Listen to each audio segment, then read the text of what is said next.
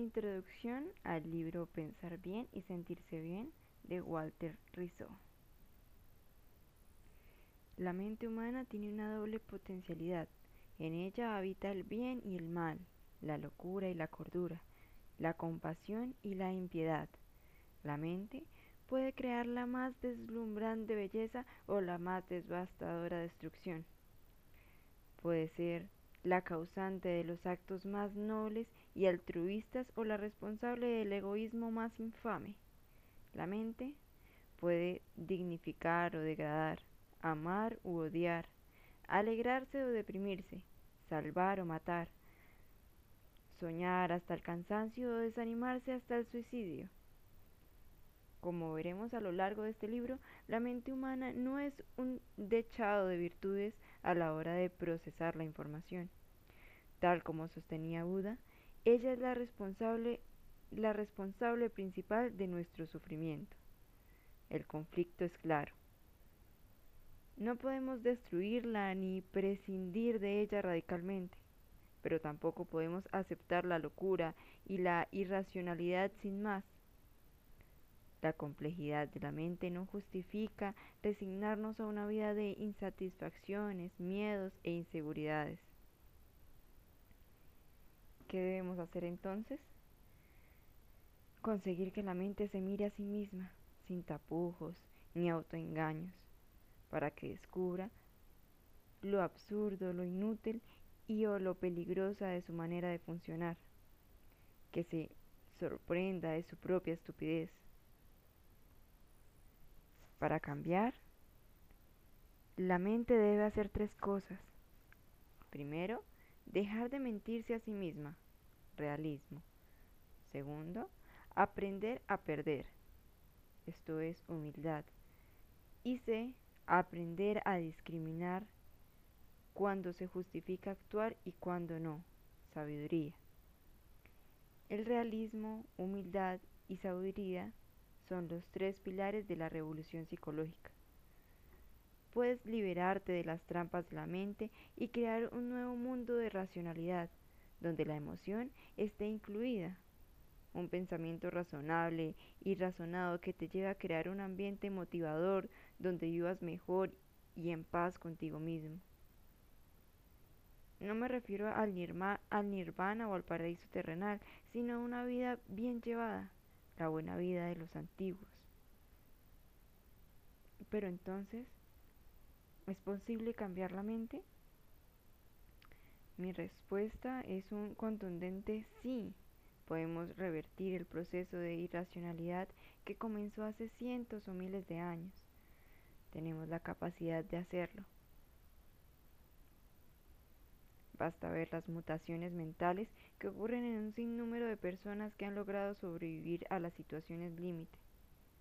Tenemos el don de la razón, de la reflexión autodirigida, autodirigida, de la autoobservación, de pensar sobre lo que pensamos. Somos capaces de darnos cuenta de los errores y desaprender lo que aprendimos. Esta es mi experiencia como terapeuta. Este libro es el producto de años de investigación en el, área cognitiva del comportamiento, es decir, del sistema de procesamiento de información humano, tanto en la actividad clínica como en la vida académica. Mi, intención ha sido divulgar los avances más importantes en terapia cognitiva para que el público se informe e intente aplicar algunos principios que han demostrado ser especialmente útiles para un sinnúmero de trastornos psicológicos o dificultades de la vida diaria. Creo, desde mi corazón, que la psicología cognitivo-comportamental ha, evolucionado mucho en el último cuarto de siglo y ya es hora de que intentemos hacer, promoción y prevención de la, de la salud psicológica. Entonces, pensar bien y sentirse bien va al encuentro de los antiguos y representativos racionalistas sin oponernos a la moderna terapia cognitivo-informacional. Creo que el auge de la nueva era y ciertas corrientes posmodernas y posttradicionalistas que piensan que la emoción prevalece sobre la razón, han creado una serie de malos entendidos sobre la importancia del pensamiento racional en el proceso de bienestar humano. Para algunos fanáticos, que nada tienen que ver con el movimiento de la inteligencia emocional, el cual respeto mucho, pensar, pensar racionalmente, es improductivo y poco recomendable, pero, pero si el pensamiento está out, no tenemos esperanza de cambio. Toda la investigación actual en psicología apunta a lo mismo. Si, si pensáramos mejor, si tan solo lo hiciéramos mejor, actuaríamos mejor. Esto implica entonces negar la importancia que la emoción y el afecto tienen en el comportamiento humano. Habrá ocasiones en las cuales pensamos mal porque nos sentimos mal y otras en las que nos sentimos mal porque pensamos mal. El énfasis dependerá del caso. Si sufres de un síndrome premenstrual, pensarás mal porque te sientes mal. Es posible que te invada el pesimismo o que empieces a ver a tu marido como el peor de los idiotas. Pero si padeces de un trastorno obsesivo compulsivo, es muy probable que pensar mal hará que te sientas mal. No se trata de negar el pensamiento, sino de aprenderlo, de aprender a usarlo, de ponerlo en su lugar y, potencial, y potenciar sus posibilidades.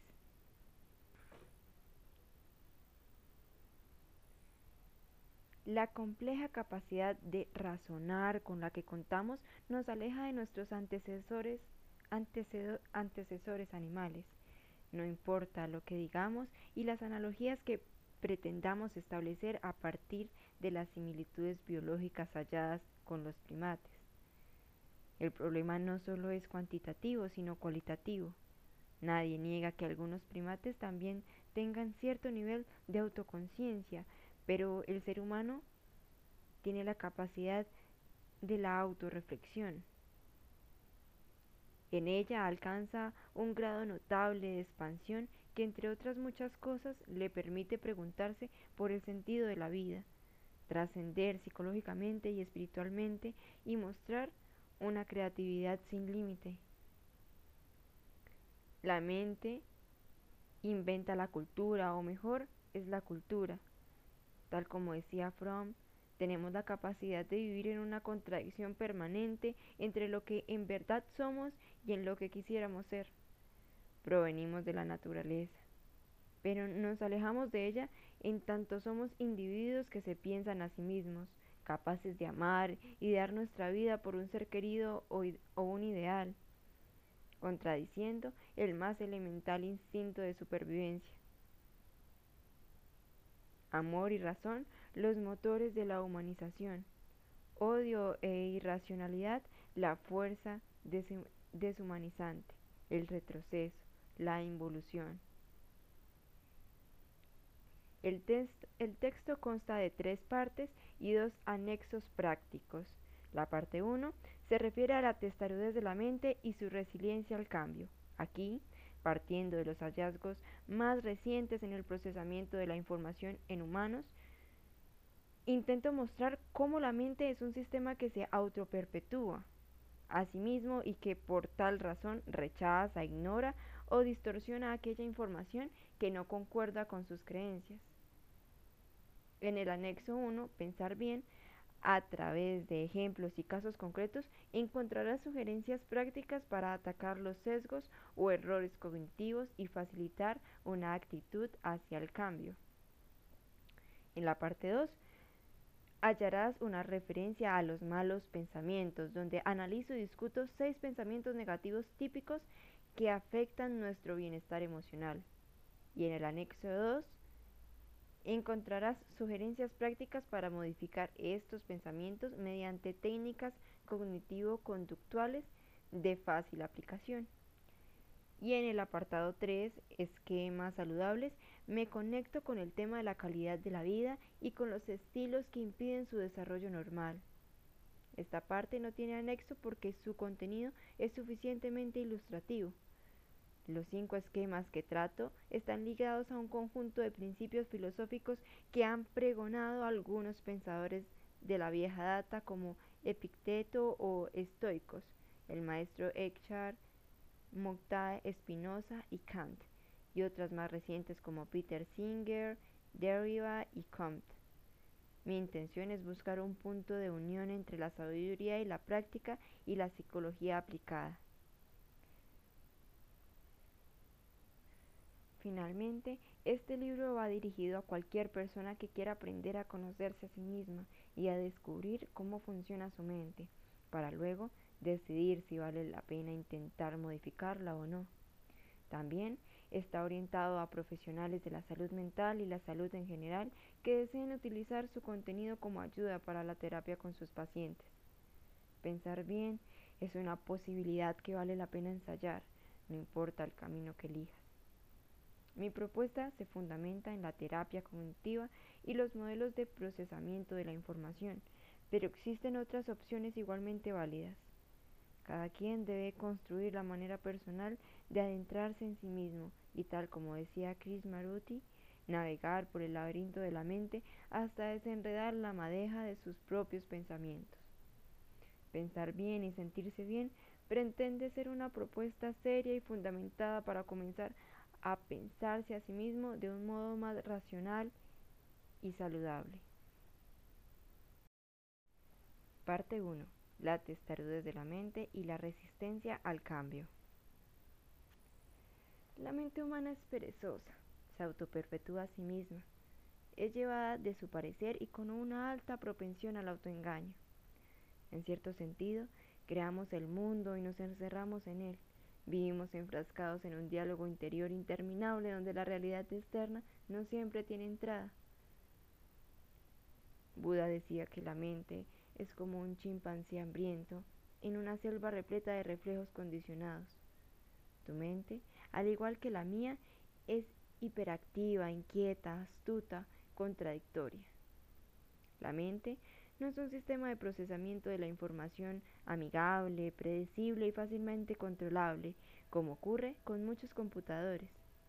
Nuestro aparato psicológico tiene intencionalidad, motivos, emoción y expectativas de todo tipo. La mente es egocéntrica, busca sobrevivir a cualquier costo incluso si el precio es mantenerse en la más absurda irracionalidad. Por ejemplo, Carlos, un joven de 17 años, cree que su cara se parece a una vejiga, porque según él el cuello es demasiado ancho respecto a su cabeza. Carlos no está loco ni sufre de daño neurológico alguno.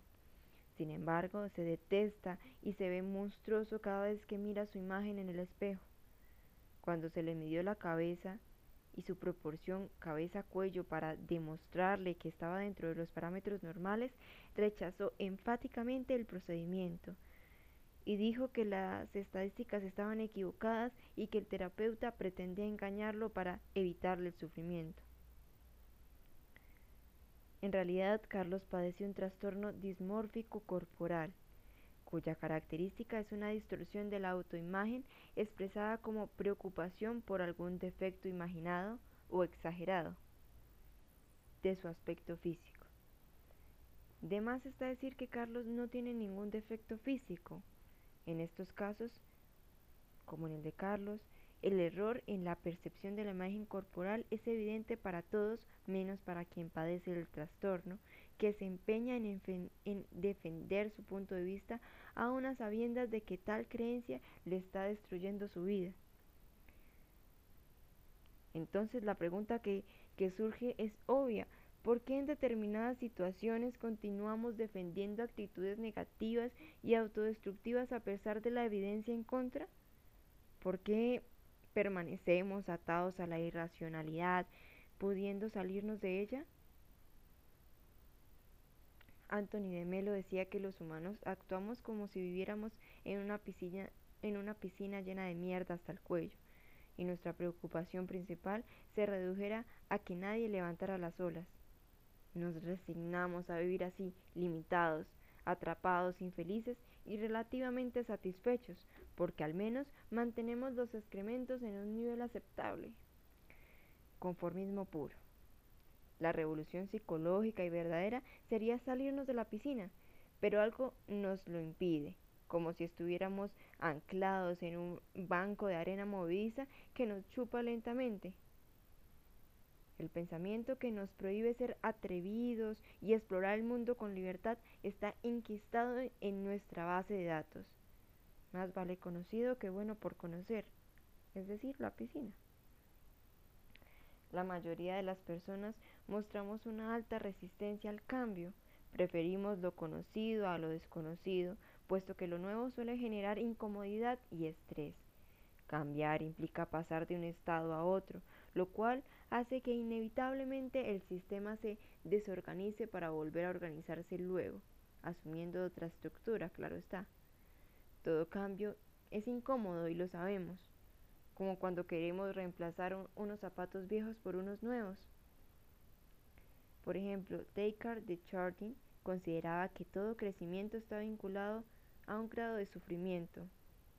El cambio requiere que desechemos durante un tiempo las señales de seguridad de los antiguos esquemas que nos han acompañado durante años para adoptar otros comportamientos con los que no estamos tan familiarizados ni nos generan tanta confianza.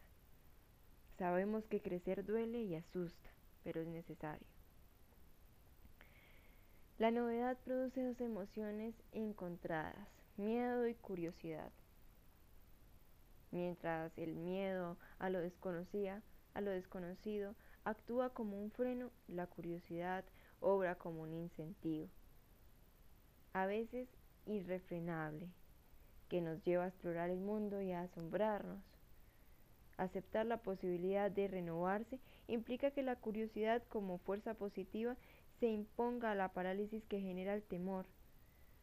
Abandonar las viejas costumbres y permitirse la revisión de las creencias que nos han gobernado durante años requiere de valentía. Ahora bien, si pensamos nuevamente, podemos llevar a cabo la ruptura con lo que nos ata de dos maneras. Primero, lentamente, en el sentido de desprenderse, desapegarse. Y segundo, de manera rápida, lo cual implica aceptar lo peor que podría ocurrir de una, de una vez por todas, en el sentido de soltarse, saltar al vacío y jugársela sin anestesia. Las teorías o las creencias que hemos elaborado durante toda la vida sobre nosotros mismos, el mundo, el futuro, se adhieren a nuestra psiquis, se mimetizan con todo el trasfondo informacional y los, y los convertimos en verdades absolutas, que no es cierto, obviamente. Le hacemos demasiado caso a las creencias que nos han inculcado de pequeños. Si toda la vida te han dicho que eres un inútil, es probable que tu mente se crea el cuento y se organice una base de datos sólida alrededor de la incompetencia percibida. Entonces decir soy un inútil es mucho más que una opinión, es una revelación convertida en dogma de fe. El eslogan educativo con los años se convierte en un mandato difícil de ignorar, de ignorar. Si mis padres y mis amigos me lo dicen, por algo es. Así nace el paradigma, es decir, la certeza incontrovertible de que soy como me han dicho que soy.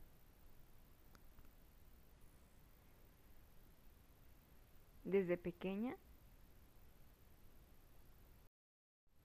desde pequeña, Clara siempre había sido considerada la menos capaz de su familia, tanto por sus hermanas como por sus padres y maestros.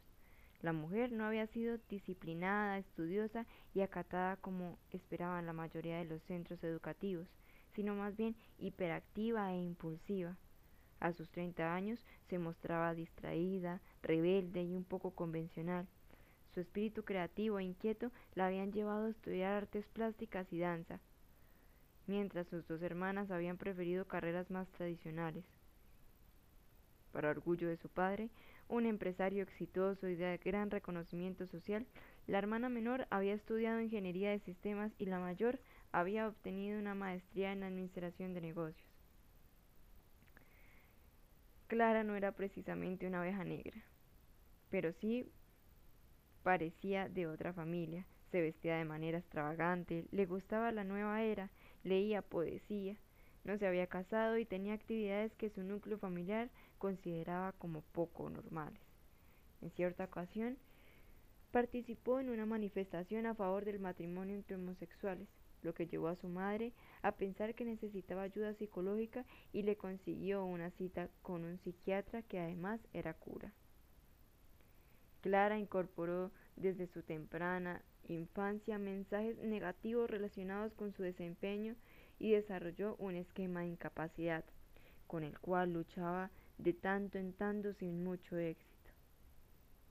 En cierta ocasión, el padre de Clara me manifestó su preocupación ante la posibilidad de que ella sufriera de ciertas limitaciones intelectuales. Si el esquema de inseguridad permanecía desactivado, se aceptaba a sí misma de manera incondicional, era alegre y derrochaba sentido del humor. Pero si el esquema negativo se activaba, por ejemplo, si fracasaba en algún proyecto o si alguien le comparaba con sus hermanas o si su padre la ignoraba, dejaba de ser la mujer feliz y chispeante para convertirse en una persona insegura, retraída e irritante. Cuando la idea de incapacidad se imponía, no había razones ni argumentos que la pudieran hacer cambiar de opinión. En esos momentos oscuros, como ella los llamaba, dudaba de todo y pensaba que su vida no tenía sentido. Buscaba desesperadamente con todas sus fuerzas la aprobación de su padre y odiaba a sus hermanas. Un día, un día cualquiera, un acontecimiento, inesperado modificó la relativa calma familiar. Le diagnosticaron cáncer de, de próstata a su padre. Su madre y las dos hermanas se derrumbaron. La ingeniería de sistemas y los negocios internacionales no podían hacer mucho para ayudar al pobre hombre. Contra todo pronóstico fue Clara, quien le puso el pecho a la adversidad y lideró la cuestión.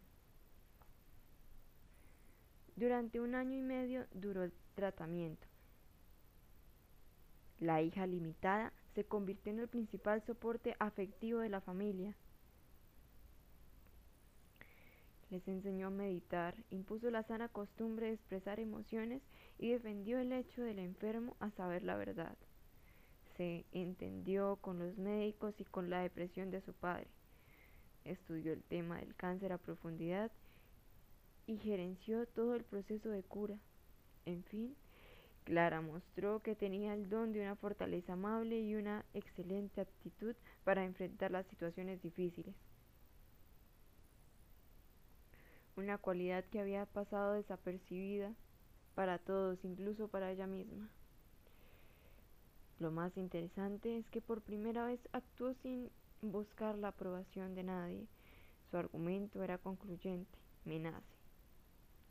Las situaciones límites siempre nos confrontan y si somos capaces de aprovecharlas podemos revisar nuestra mente a fondo.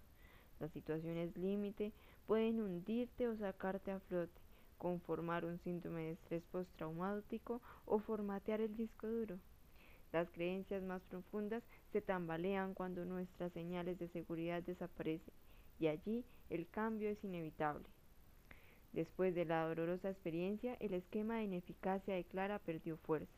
De manera similar, el estereotipo familiar de, creer, de creerla muy rara desapareció y fue reemplazado por una actitud más positiva y respetuosa frente a ella. Pese a las mejorías, Clara pidió ayuda profesional, profesional y su autoeficacia subió como espuma. La terapia logró instalar un nuevo esquema adaptativo soy capaz, el mundo no es tan crítico como pensaba, y si lo fuera ya no me importa. Mi futuro está en mis manos, en buenas manos. La conclusión parece obvia.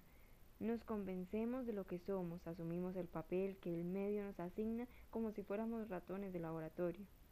Pero cabe la pregunta, ¿y si no hubiera situaciones límite que nos precipiten al cambio? si nuestra vida se quedara anclada a la rutina y a la resignación de sufrir por sufrir, sencillo y complejo a la vez. Debemos crear nosotros mismos las condiciones límite. Hay que crear la capacidad de pensarse y repensarse a la luz de nuevas ideas. Los procedimientos psicológicos más eficaces para que el cambio se genere consisten en llevar al paciente de manera adecuada y responsable a enfrentar lo temido, lo desconocido lo inseguro. Es allí, durante la exposición en vivo y en directo, que la realidad se encarga de actualizar nuestro software, de curarnos, de ponernos en el camino de la racionalidad y de enderezar la distorsión. Una vez las creencias se organizan en la memoria, las defendemos a muerte, no importa cuál sea su contenido. Quizás sea la base de la irracionalidad humana.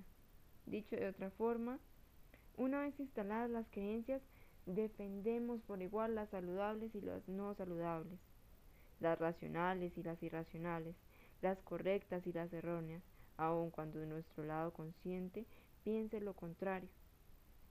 ¿Por qué no somos capaces de descartar lo inútil, lo absurdo o lo peligroso de una vez? Siguiendo a Chris Maruti,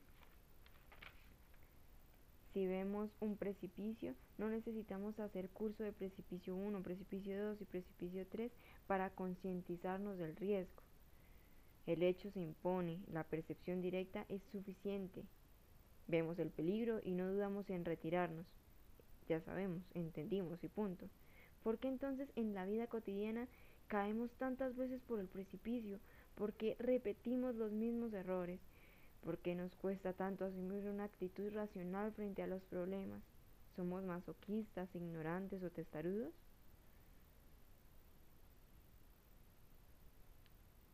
Recuerdo a un señor que, que temía demasiado tragarse la lengua, dormía sentado, solo se alimentaba de líquidos y apenas lograba comunicarse con los demás, pues trataba de mantener la lengua quieta.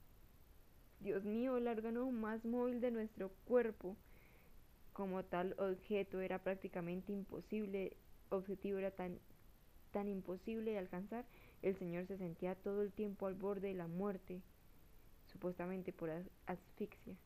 El pensamiento automático que lo invadía una y otra vez era terrible. Si me trago la lengua, moriré. Obviamente, el temor formaba parte de un síndrome más complejo que no detallaré aquí. Lo que me interesa señalar es que ninguna explicación lógica y racional sobre la imposibilidad de tragarse la lengua funcionó. La única estrategia que mostró resultados positivos fue exponerse a lo temido. Tráguese la lengua, inténtelo, a ver si es capaz. Después de varios ensayos infructuosos, la retroalimentación fue concluyente. Sí, usted tenía razón, no puedo, dijo evidentemente aliviado. ¿Qué proceso intervino para que mi paciente finalmente lograra modificar su creencia irracional? Es entonces la realidad. Ella impuso la manera correctiva, los hechos mostraron de manera irrefutable lo absurdo de su creencia. Una experiencia vital vale más que mil palabras. La información que llega a la experiencia directa es mucho más terapéutica que la teórica, aunque las dos son necesarias. Como veremos en la tercera parte del libro, la primera es la fuente de la sabiduría y la segunda el fundamento de la erudición.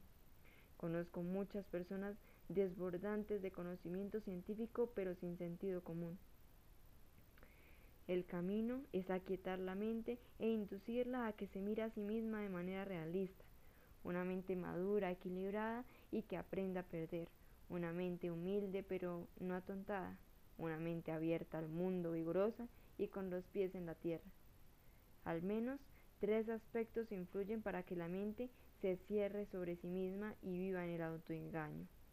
Primero, la economía mental o cognitiva. Dos, las profecías autorrealizadas.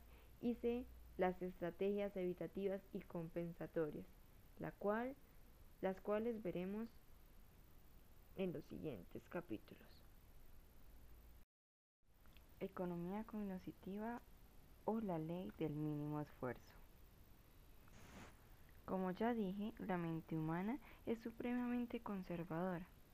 El principio que maneja nuestro aparato psicológico es impactante. Cuando la información que llega al organismo no coincide con las creencias que tenemos almacenadas en la memoria, resolvemos el conflicto a favor de las creencias o esquemas ya instalados. Es decir, no nos hacemos trampa. le creemos demasiado a las creencias porque es más cómodo no cuestionarnos a nosotros mismos. La mente humana autoperpetúa constantemente la información que tiene almacenada. Supongamos que un profesor racista está convencido de que los estudiantes negros son menos inteligentes que los estudiantes blancos. Esto es, un, esto es una creencia o esquema segregacionista y resulta que en los últimos exámenes los puntajes más altos correspondieron a los estudiantes negros.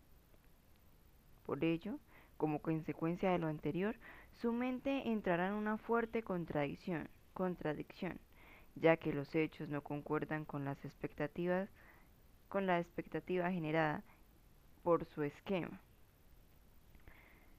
Los estudiantes blancos obtuvieron el puntaje más bajo.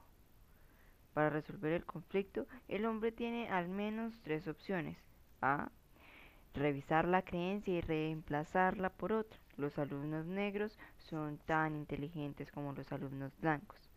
B. Calibrarla o crear excepciones a la regla. No todos los alumnos negros son menos inteligentes que los alumnos blancos.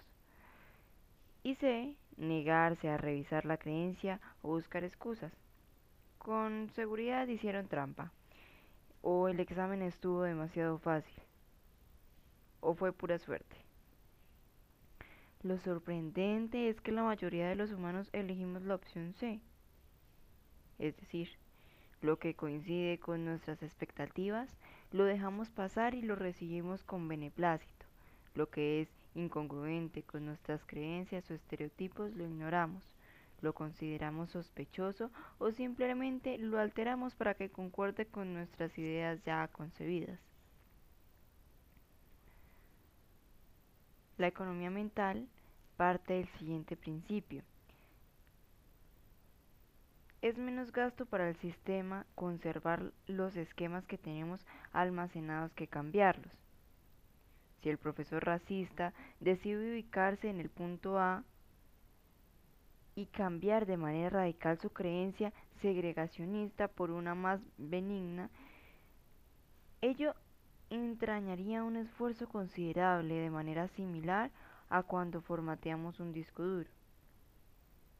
Si la revisión de la idea racista se hiciera de manera adecuada y consecuente, debería incluir un paquete completo de modificaciones, como por ejemplo dejar de frecuentar amigos racistas, acabar con otras ideas prejuiciosas relacionadas, acercarse a la gente negra y establecer vínculos con ella. En fin, habría que destruir una historia y comenzar a construir otra.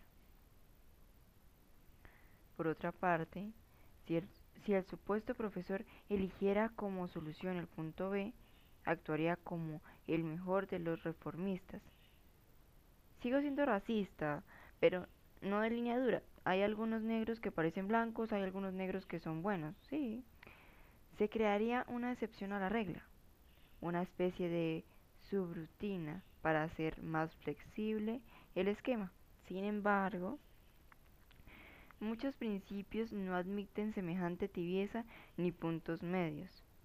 Definirse como un poco racista sería como decir que uno es un poco asesino.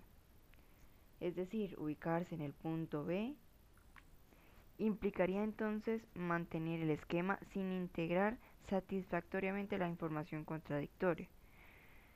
Recordemos a Susanita, cuando le decía a Mafalda que no odiaba a los obreros porque ellos no tenían la culpa de ser tan horribles. De lo anterior, queda claro que el cambio real implica modificar muchos factores asociados a las creencias y que esa modificación supone un costo que no siempre estamos dispuestos a asumir. Un hombre se encuentra con otro, lo saluda efusivamente y le dice, Hola Ernesto, qué alegría verte. Has cambiado mucho, no pareces el mismo. Estás más alto, tu piel se ve más blanca y tus ojos ya no son azules. Y el otro responde, lo siento, usted está equivocado, yo no soy Ernesto. Entonces el hombre agrega sin, sin tutear, es increíble, hasta de nombre has cambiado. Así funciona la mente. Si no gana, empata. La economía mental, la que nos mantiene atado a los viejos hábitos, depende de una serie de mecanismos erróneos llamados sesgos. Con fines didácticos me referiré solamente a los tres más importantes. Sesgos atencionales, sesgos de memoria y sesgos perceptuales. Es importante aclarar que, aunque lo abordaré por separado, en la práctica todos operan en conjunto. 1. Sesgos atencionales. Cuando prestamos atención no lo hacemos de manera objetiva y desprevenida. Por ejemplo, si una persona tiene un esquema de incompetencia, no soy capaz, su atención estará más orientada a detectar las fallas que aciertos personales, lo cual fortalecerá cada vez más su idea de incapacidad personal.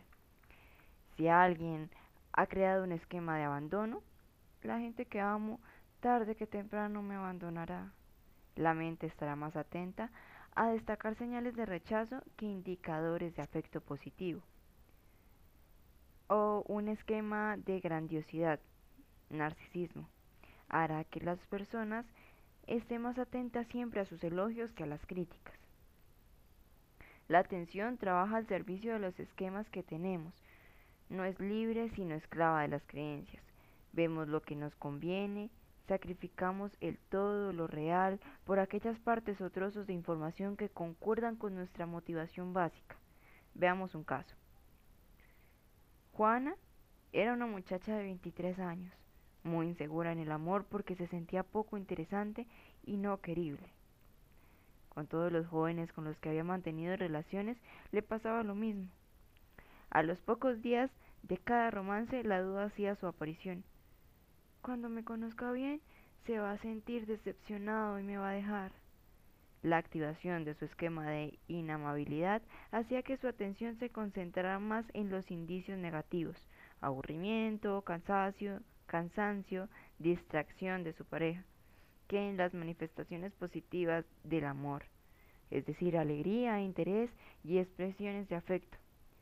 Consecuente con lo anterior, su mente contabilizaba más lo malo que lo bueno y confirmaba erróneamente el esquema de antiamor del cual era víctima. Como resulta obvio, ninguna relación prospera. De manera sistemática, al cabo de uno o dos meses, la contabilidad mostraba un saldo en rojo de proporciones enormes y ella optaba por retirarse y pensar una vez y otras, otra vez antes de que su compañero la dejara por poco interesante. Lo contrario de las predicciones de Juana era que los hombres de los cuales ella prescindía no se resignaban a la pérdida y seguían llamándola de manera insistente para tratar de reiniciar la relación. La atención debe ser balanceada, ver todo, lo bueno y lo malo, no podemos fraccionar la vida como si se tratara de una cuestión de compra y venta. Ver todo, estar en contacto pleno con la realidad, tomar conciencia de los esquemas que dirigen nuestra atención y completar la observación con lo que nos quedó por fuera.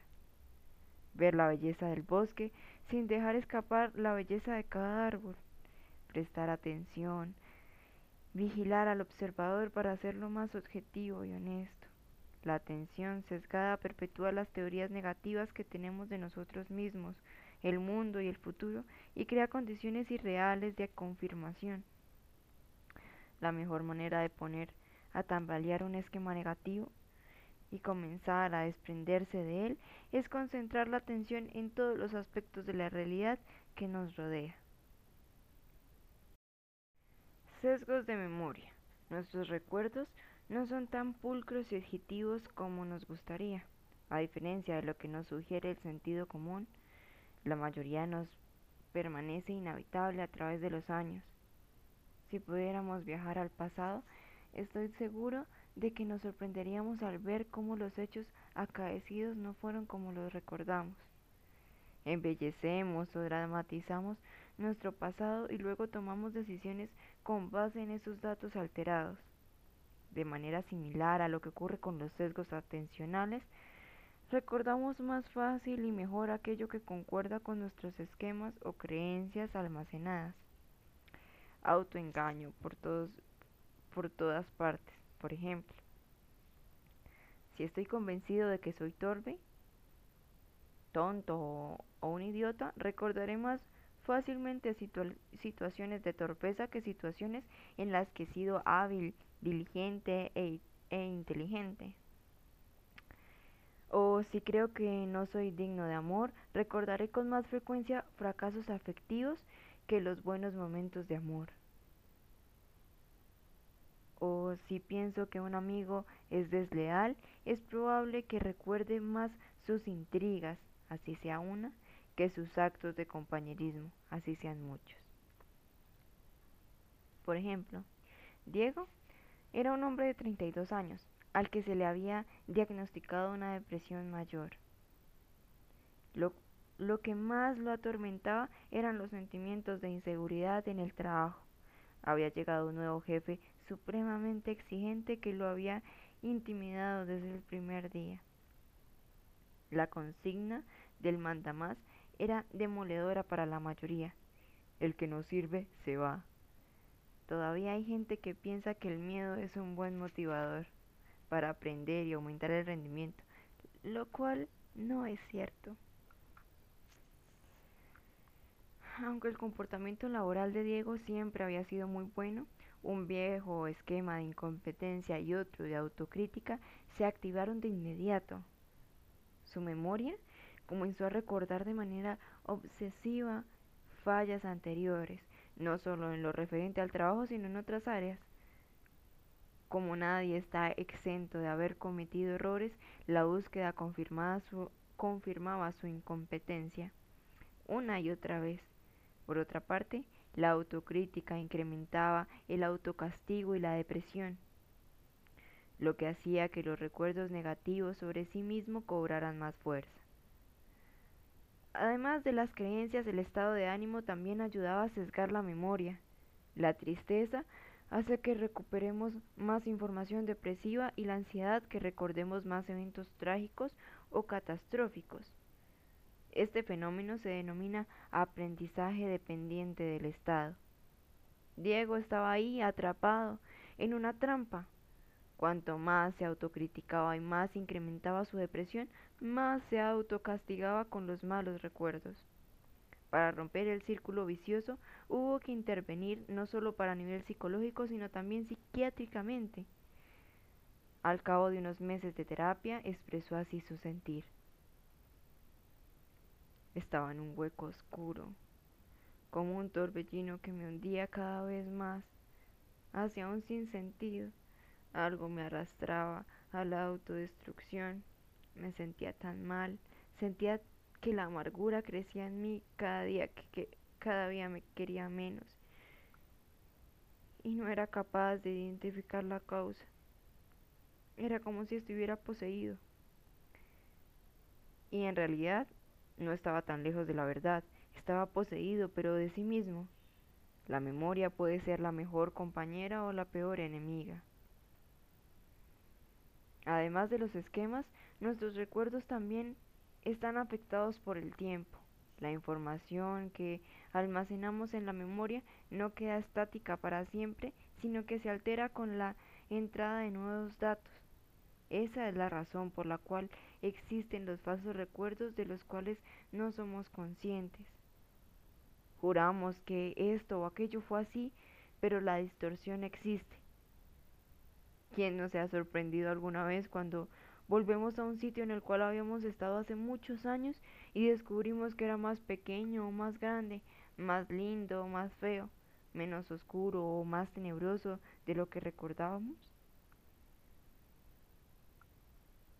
Así que todo lo que recuerdes puede estar sesgado por esquemas y por el tiempo mismo. Es mejor sospechar de la remembranza. No digo que haya que desarrollar una amnesia protectora, sino que es bueno tomar unas pinzas y descubrir aquellos momentos que confirman tu malestar, tu alteración y tu dolor. Una memoria balanceada, razonada y razonable. Memoria discriminada en la convicción de que no todo lo que brilla es oro, ni nada es tan horrible o tan, tan espectacular como el pasado nos sugiere. Sesgos perceptivos. El proceso de percepción no es pasivo. Algunos filósofos como Locke pensaban que la mente obra como una tabla rasa, es decir, que somos una especie de pantalla en blanco donde la realidad objetiva se imprime en ella tal cual es y sin distorsión alguna. Como ya dije, hoy sabemos que no es así. El ser humano construye en gran parte su mundo. Somos activos, procesadores de la información, afectamos el ambiente y el ambiente nos afecta. Los sesgos perceptivos hacen referencia a las interpretaciones irracionales, erróneas o ideológicas que hacemos de los hechos. Son conclusiones equivocadas que sacamos a partir de lo que observamos o recordamos. Se dio que en una reunión social un joven homosexual con SIDA hizo un comentario sobre las connotaciones místicas del orgasmo. Según él, la sexualidad es una vía de comunicación con Dios, ya que el clímax es el tiempo psicológico, ya que en el clímax el tiempo psicológico desaparece. Entonces, uno de los asistentes que conocía la enfermedad del hombre no pudo e-, esconder su disgusto ante el comentario. No me parece que la sexualidad sea el camino más seguro para alcanzar la espiritualidad. Esa concepción puede llevar fácilmente a la promiscuidad. Esa concepción es de una vida desordenada. Solo produce problemas. Por eso pienso que debemos ver el sexo con más responsabilidad. Acto seguido se levantó y se fue. Después supe que la persona que se había ofuscado pensaba que los portadores de VIH eran enfermos sexuales. Partiendo de ese estereotipo, había percibido la opinión del joven homosexual como una apología a la promiscuidad. Guiado por su creencia anticida, realizó una interpretación errónea de la información, una inferencia arbitraria a favor de su presunción. Dicho de otra forma, a partir de una premisa falsa, la gente con promiscua, interpretó, unos hechos de manera inadecuada. El silogismo se completó con, el siguiente, con la siguiente conclusión.